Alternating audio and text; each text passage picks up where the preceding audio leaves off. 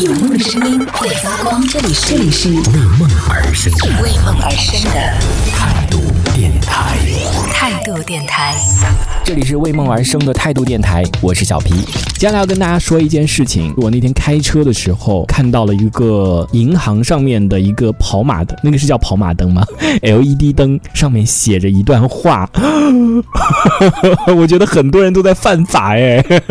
我给你们讲讲，他是这样说的：他说，人民币是合法货币，拒收人民币现金是违法的。我想，天哪！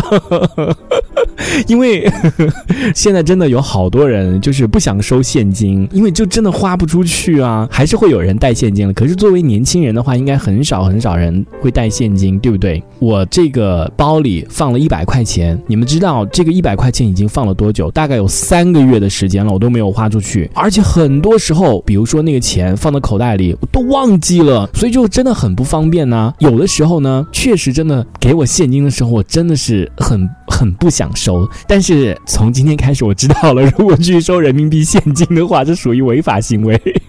就再难我都要收。如果你真的是觉得很不想收现金的话，就你可以立马收的，然后跑到银行里面去，你只要存进去或者怎么样的都可以。但但是拒收人民币现金的话是属于违法行为的，在这边也是郑重的提醒一下，如果你还不知道这条规定的话，然后我跟大家讲一件事情，你们说这这件事情能怪我吗？就是根本跟我没有关系啊，就是这一百块钱的事情，就是我现在包里这一百块钱的事情，已经三个月了，放到包里都没有花出去。有一次我去住那个酒店，飞猪上面订那个酒店不是都什么信用住吗？我不知道他是不是用那个信用住，然后反正他就让我付一百块钱押金，那我就肯定没有现金啊，对不对？但是你那个押金的话，你是可以用支付宝或者是微信就这种来付款的。然后我付完了之后呢，第二天去退房的时候，他居然要要给我现金哎！我再次再次跟大家强。强调不是我不想收现金，而是我用支付宝转给你，我用我我用微信转给你，为什么要付我现金？这就不合理呀，对不对？然后我就跟他说，我说为什么要给我现金？我是用那个支付宝付的呀，你为什么要给我现金？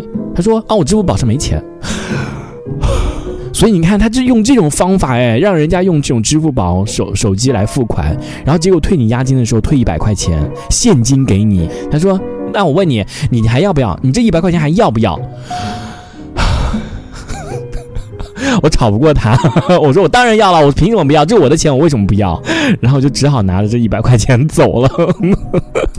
然后结果本来想在那个就是有一个酒店那个什么评价里面写，我说太可恶了，这种方法，这种欺骗客户的手段太可恶了。结果好像想想，这还好今天有看到这个 没有写，不然的话可能真的属于违法行为了。所以在此也是要提醒到所有，如果你还不知道这条规定的话，我们所有收听节目的听众朋友们，无论何时都不能拒绝人民币的现金。如果你拒绝收这个现金的话，是属于违法行为的。就是按照我刚才的方法就可以了。如果你确实是不方便带现金，我真的觉得现在带现金是很不方便的。因为 我问一下你们，你们真的有那种什么皮夹子和什么钱包吗？现在还有人用这种钱包，里面一打开可能有两三百块钱，然后什么零钱，然后有各种卡的，就这种钱包，你们你们还有吗？比如说男生还有那种皮夹子，还有吗？马上二零二一年了耶，还有吗？哎，我想问一下你们啊，你们到底有什么卡呀？以前是会有很多那种会员卡，比如说像什么眼镜店的那种会员卡，我记得以前我也有。然后比如说什么某个那种小商品的那那种店那种会员卡也是也是有。但是现在这种全部都是电子会员卡了，谁还用那种那那种会员卡呀？对不对？反正我印象当中啊，就我从读书开始到现在，我都没有一个钱包或者皮夹子，我基本上是不用这种东西。一方面是我确实身上没钱，就是没有钱，没有多到需要带那个什么皮包或者钱包的这种东西的。然后另外一方面呢，就是我当时会有一个卡包，就是那种卡包以前也很流行，就专门放那种各种的卡呀、会员卡呀、银行卡呀，专门有一个这样的卡包。但是现在就几乎就已经没有人在用这种用到这种卡了，所以这种东西也都不带了。这一小节我们暂时先聊到这里。喜欢我们节目的朋友，别忘了订阅关注，评论区里的精彩留言更有机会被主播翻牌，在节目中进行播出。这里是为梦而生的态度电台，我是小皮，我们下次接着聊。哦，态度电台。